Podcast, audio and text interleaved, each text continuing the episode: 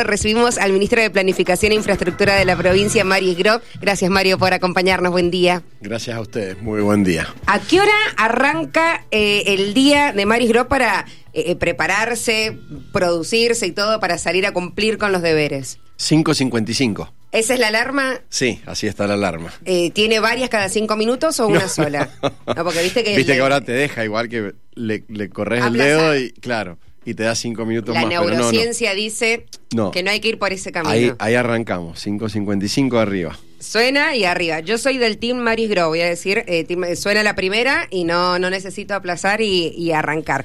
¿Y, qué semanita, Mario? ¿Viste el debate ayer? Vi el debate ayer, sí.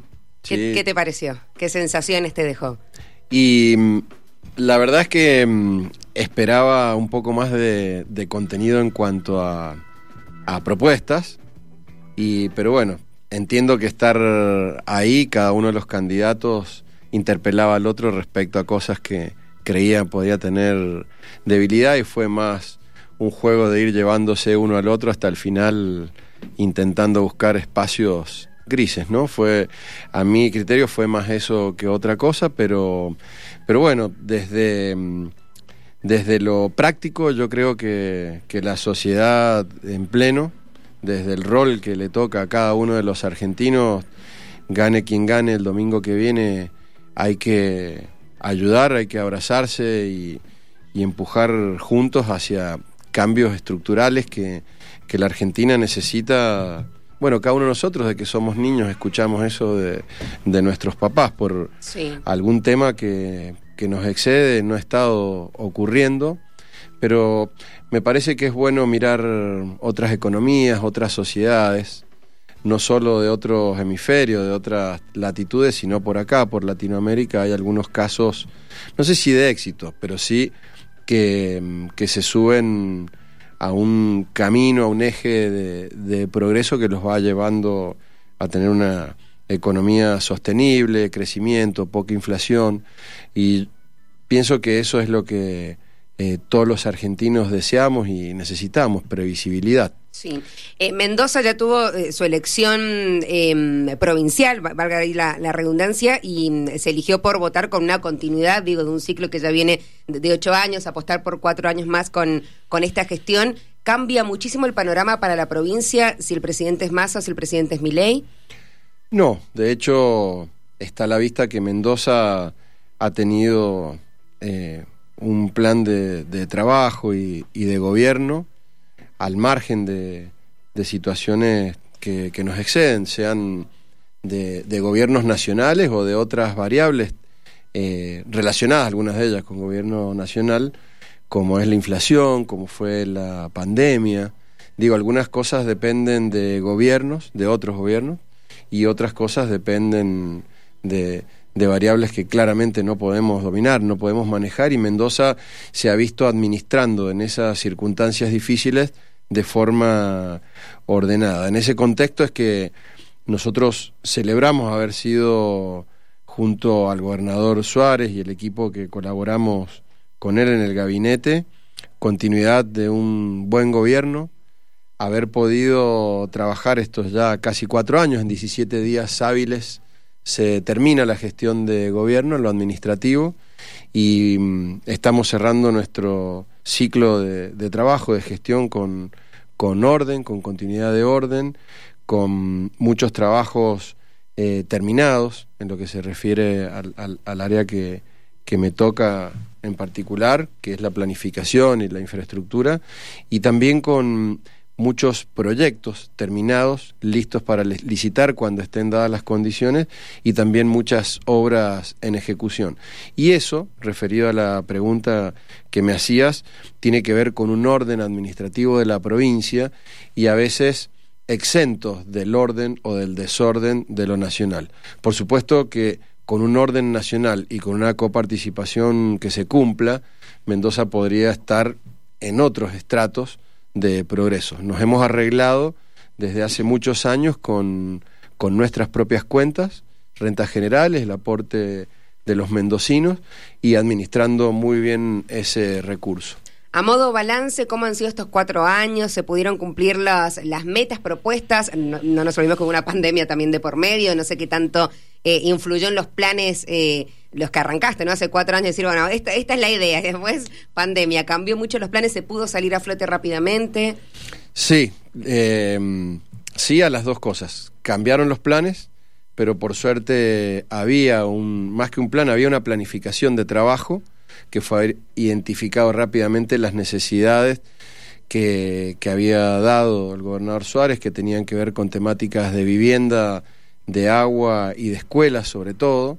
Y, y, sobre la base de ese eje se trabajó, inmediatamente llegó la pandemia, tuvimos que reconsiderar formatos de trabajo por razones de público conocimiento en todos los sentidos, e inmediatamente que, que Suárez decide abrir en Mendoza ciertas actividades, la obra, no solo la obra pública, sino y sobre todo la obra privada, pudo continuar ejecutándose. Y eso tuvo un impacto en la, en la economía de nuestra disciplina y sobre todo en el empleo relacionado a nuestra disciplina muy importante. Tal es así que hoy, a, a casi dos años de estar terminando los últimos resabios de la de la pandemia dura, nosotros estamos con un índice de empleo registrado que lo lleva adelante el IERIC, que mm, supera el que estaba eh, rigiendo en 2019. Así que ese es un dato bueno y sumado a, a otra realidad que no, no, la, no la pongo en evaluación, pero es una realidad y es que la industria de la construcción tiene empleos registrados, una gran cantidad, y tiene otros empleos temporales con otro tipo de registro que no están en, ese índice, pero se suman también.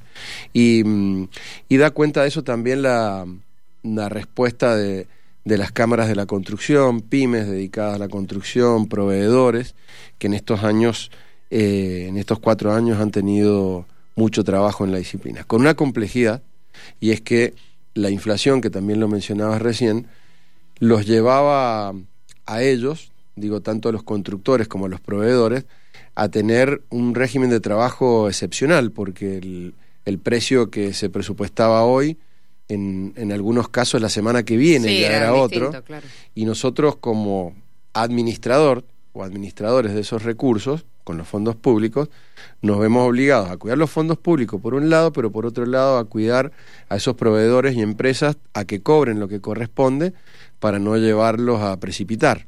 Así que fue un trabajo conjunto muy grande. Yo aprovecho este espacio para eh, agradecer a todo el conjunto que, conforma eh, este universo de trabajo referido a la infraestructura, la UOCRA, eh, otros sindicatos, gremios, la Cámara Argentina de la Construcción, la CECIM, proveedores, en el grupo de la red Edificar y otros tantos proveedores individuales que nos hemos reunido a trabajar muchas veces durante estos cuatro años para poder atender este tema de la, del posible riesgo a recesión por la pandemia, que por suerte no ocurrió, y luego el tema inflacionario y, pudimos estar andando, que es lo que está ocurriendo hoy. ¿qué, es lo que ha ocurrido? ¿Y cuáles crees que han sido en estos cuatro años eh, los logros más importantes eh, que, los mendocinos podemos ver, visualizar, o al menos las bases que se han sentado, como mencionabas recién, próximas eh, a un paso de licitación? Digo, que quizás lo podamos ver a futuro, pero que se han sentado la base en esta gestión. Bueno, qué buena pregunta, es amplia, pero tratando de sintetizar y me voy a ir por las disciplinas, así lo respondo ordenado. En, en la temática de rutas se ha trabajado mucho en ruta nueva, eh, sea de asfalto, concreto, ripio, pero sobre todo voy a destacar rutas productivas. Eso fue un, eh, una decisión y una visión que hubo en el gobierno de Suárez, donde escuchando, que es el estilo Suárez, la escucha activa, siempre decía, lean acerca de escucha activa, escuchen las necesidades. Y con eso fue que eh, con el clúster ganadero y otros equipos relacionados a esa actividad empezamos a trabajar en huellas hasta el momento que hoy estamos eh, transformándola en caminos para darle eh, eficiencia a esa productividad, a esa economía. En lo que es escuelas, hemos eh, terminado muchos edificios y hemos hecho desde cero proyectos con nuevas morfologías de escuela, referidos no solo a la arquitectura como objeto, sino a dar respuesta a nuevos sistemas de impartimiento de clases, a, nuevas formas respecto a la escuela que nosotros íbamos cuando éramos niños, donde había un reglamento que decía que el aula era 720 por 720, que teníamos que tener tal cantidad de aula, el patio con tal formato, y las escuelas se repetían con un proyecto en distintos lugares del país, fuera cual fuera el clima, fuera cual fuera la orientación.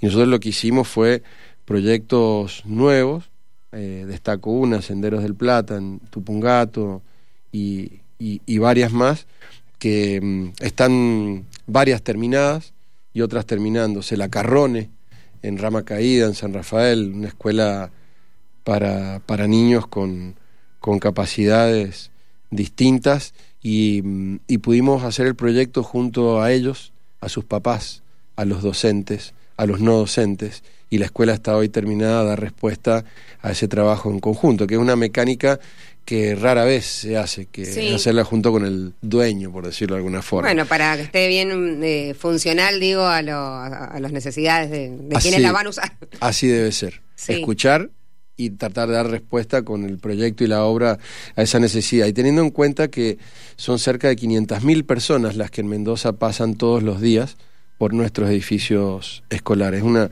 una disciplina realmente importante y, y tener los últimos dos años, 2021, 2022 y bueno, 23, tres, tres inicios de clases, donde arrancamos con la totalidad de las casi 1.400 escuelas listas para poder dar las clases sin problemas edilicios de trascendencia. Y las que teníamos en obra, que siempre fueran muy pocas, dándole solución al docente junto con la DGE para que eh, las clases se puedan impartir en otro edificio próximo.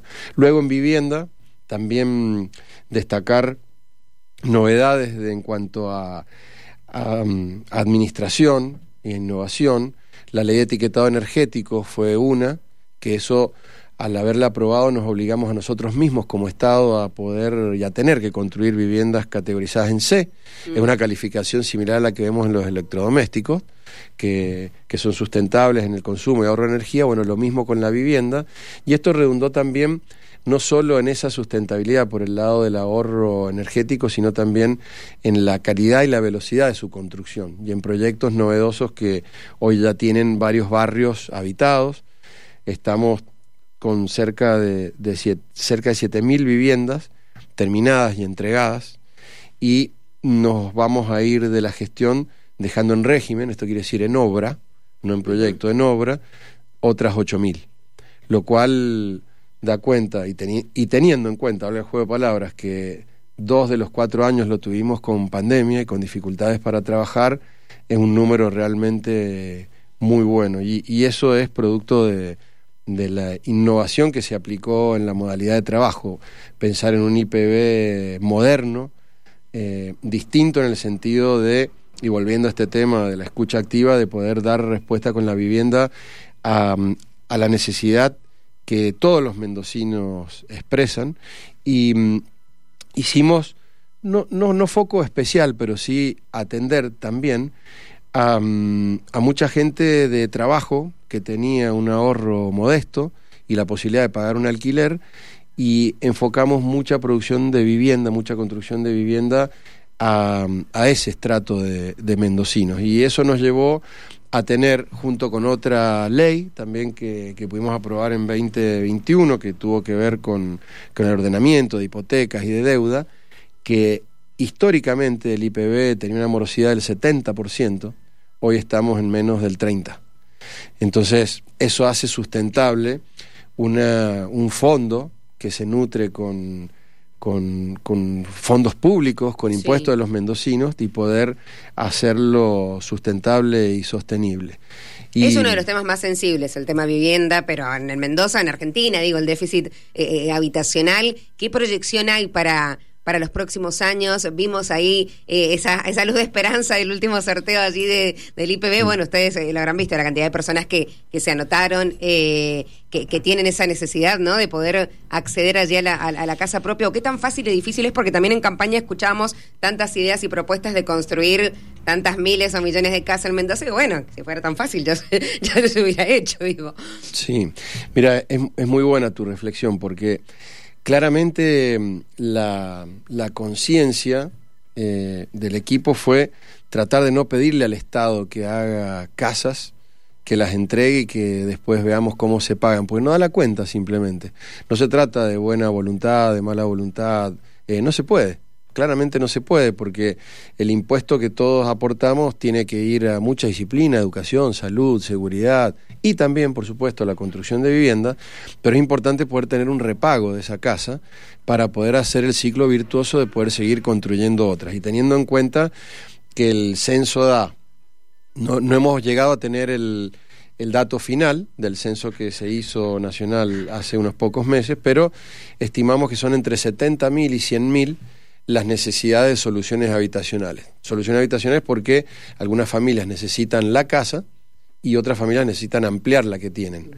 Entonces, en esa línea lo que mm, nosotros pudimos ver con este sorteo público eh, es que las 60.500 personas que se inscribieron tienen esa posibilidad que mencionábamos hace un ratito de tener un ingreso eh, para acceder a la casa y la posibilidad de pagar una cuota porque hoy en día están pagando un, alquiler. Claro. Entonces, una parte de la administración del IPB está mm, haciendo mucho foco en esa disciplina y tiene que ver con las tres líneas que en agosto del 2021 anunció Suárez o puso en régimen Suárez, que es el Mejoro Mi Casa, el Construyo Mi Casa y el IPB Mi Casa. Y ahí se aplicaron mecánicas también de asociación público-privado, donde empresas tenían la posibilidad de licitar ofreciendo un terreno urbanizado o urbanizable, de poder sostener parte del precio de esa casa en su ejecución y luego el beneficiario al pagar la cuota le paga a, a, ese, mm, a esa empresa o UTE de empresas y al IPB cuando va devolviendo la cuota. Eso hace o hizo que se esté moviendo la dinámica. Ahora tenemos eh, 2.000 viviendas más para sortear en inicio y, bueno, y así, ir, ir trabajando con esa mecánica y, y cuenta dio también de que mm, en varias provincias del país nos han pedido compartir este esta metodología que mm. aplicó Mendoza. Están viendo el secreto de la Coca-Cola. No, bueno, ¿lo comparten? Sí. Mira, yo te diría, más que secreto de la Coca-Cola, es la mirada simple de cosas que son como deben ser y listo. Porque el, yo estuve 20 años ejerciendo la profesión antes de, trabajar en lo público y cuando buscas trabajo en la calle como independiente, eh, se te ocurren cosas por la propia necesidad. ¿Y, y cómo harías vos cinco departamentitos si no tenés... Eh, cinco posibles clientes o 15 posibles clientes que, que quieran acceder a ello y te dicen, mira, yo puedo colaborar con esto, yo aporto lo otro, y se hacen en conjunto. Esa, mm, esa metodología básica que viene desde hace décadas en, el, en los usos y costumbres en, en lo particular, en lo privado, fue lo que de alguna manera, con otros, eh, con otros tintes, por supuesto, porque esto no es privado, esto es administración de recursos públicos, y, hay que tener metodología de transparencia, de visibilidad, pero logramos tenerlas con esta herramienta. Eh, casas en construcción, eh, sorteos hechos a través del Instituto de Juegos y Casino por lotería, que es un sistema totalmente aleatorio y que no hay forma de que haya alguna digitación de una de las viviendas. Y eso eh, da credibilidad al trabajo y se sustenta con, bueno, aparte con las listas publicadas después eh, digo para acceso para acceso público. Te hago las últimas dos consultas. Mañana tenemos un foro que arranca tempranito. Es eh, la primera vez que se hace en la provincia. Ya se ha hecho en otras oportunidades. Cuál es el objetivo y quiénes participan bueno exactamente. Con en, en vista de lo que estábamos hablando recién a lo que quedaba comentar lo que eh, lo mucho que se hizo en infraestructura hospitalaria, mucho, muchísimo, eh, y, también en otras, en otras obras eh, públicas en general. Eh, la logística fue mm, uno de los ejes de trabajo que llevamos adelante en el Ministerio, así como, como en el tema vivienda, hicimos un trabajo conjunto con el Ministerio de Economía, donde vinculamos el método Mendoza Activa más el método IPB para la construcción de viviendas. También estamos trabajando juntos en lo que se refiere a la logística, que tiene que ver, o sea, tiene muchas em, fases de atención, pero el foco por ahora está en las cargas, el transporte de cargas, la vinculación del tren de cargas, no de pasajeros, el de cargas, con el camión, en lo que es la última milla, y trabajar en algo que, se da, de hecho, pero eficientizar algo que, pide mucho el, transportista, pero también em, el importador, el exportador y los comercios internacionales, que es la celeridad de la carga desde el punto de destino al puerto del Pacífico o al puerto del Atlántico. Y el foro de mañana, eh, que es el segundo, tiene que ver con em, compartir un trabajo que venimos haciendo hace años, y tener mesas eh, básicamente para escuchar a todos estos actores que mencionaba recién y muchos más como eh, AFIP, aduana, eh, migraciones y, otras instituciones, muchas, que confluyen en el corredor bioceánico, que es la Ruta 7, y es el lugar en donde impacta para Mendoza esta, esta mayor fluencia de tránsito y por ende de la logística. Y por supuesto, cruzando por eh, uno de los dos o dos de los dos corredores bioceánicos que tenemos, que es Cristo Redentor y Pehuenche. Y A las 9, mañana, 14. De 9 a 13 De 9 a 13, ahí en la, en la nave cultural. Arrancaste la nota diciendo que yo mm, después me quedé con los días y, los estaba contando. 17 días hábiles. Te me a como los chicos cuando están esperando ahí cuánto falta. 17 días hábiles de gestión de, de, Mario allí al frente del ministerio. ¿Qué, ¿Qué, sigue después? ¿Cómo sigue ahí tu vida después de, de esos días de diciembre? Bueno, por ahora los 17 días los contamos más que nada porque estamos priorizando todo el equipo cerrar eh, los tópicos muy importantes y dejar bien ordenada la administración para el equipo que, vaya a suceder a este y que tenga una continuidad prolija. Por supuesto que vamos a estar siempre disponibles para cualquier consulta que haya en tránsito, eso eh, de hecho. Y, mm, ¿y qué, qué, pasa el lunes 11 eh, en cuanto a mi actividad? sí, sí, le gustaría seguir la función pública, quiere volver a los 20 años de gestión privada que recién, de actividad privada que mencionó recién. Yo tengo, tengo pensado y bueno, he hablado con mi familia volver a mi actividad privada y sí quisiera mm, incorporar algo que hacía también en la actividad privada, pero tras eh, la experiencia en la gestión pública que y agradeciéndole a, a Rodi la oportunidad, al gobernador Suárez, de haber podido acompañarlo. La verdad ha sido una experiencia fantástica. La escala de este trabajo y lo que... Siempre, por supuesto, uno se enfoca en lo que falta, porque para eso nos levantamos a trabajar todos los días, pero mirándolo ahora desde otro lado, que es todo lo que se hace, la verdad que es muchísimo, muchísimo, muchísimo. Y, mm, y me gustaría eh, hacer, dedicar varias horas al, tema planificación y al tema urbanismo desde, desde otro lado y quizá desde ahí poder ayudar a gobiernos locales, a municipios de, de, cualquier lado. De donde sea. De cualquier país y sobre todo a los nuestros, por eh, supuesto. ¿Desde la parte privada? Sí. si lo llaman, y dice, bueno, lo voy a pensar, o ya es... Eh, la decisión es esta que te acabo de compartir. Después la vida la vida se vive, ¿no? Dirá, y sí. Y sí, pero pero la decisión es esta. está charlado con la familia. Sí, sí, la decisión es esta y sí me gustaría por todo el, el bagaje que uno eh, carga en cuanto a conocimiento y experiencia y, personas, muy buenas personas. En, bueno, porque es un equipo. Es un equipo es un equipo y, poder quizás seguir compartiendo en otros lugares eso que te queda junto con, con, cualquier municipio que lo necesita. Hay muchos, en Argentina hay 2.300 municipalidades, muchas de ellas, te diría que son, la gran mayoría, sus equipos son chicos, son municipalidades con pocos habitantes y, y, a veces la posibilidad de hacer proyectos, sobre todo de planificación y urbanismo, son, son reducidas, entonces poder eh, dar una mano en esos ámbitos y compartir también experiencias y cómo las hemos recibido nosotros con otras latitudes que podés compartir, sobre todo lo que mm, se ha referido a, mm, a eficiencia en el proceso, de la obra pública, de su administración, la experiencia en, en lo que comúnmente conocemos como asentamientos y, y, bueno, y poder trabajar desde otro lado con esas temáticas. Mario, te agradezco que hayas venido, que, que sean eh, muy lindos y gratos los próximos días allí de gestión y que termines muy bien el 2023. Bueno, muchas gracias por este espacio y, y esta, esta charla cierre de año, cierre de gestión. Sí, tal cual, tal cual. Bueno, gracias a vos, bueno, a Seba, a todo el equipo también allí que desde el Ministerio te acompañan. Gracias. Gracias a vos.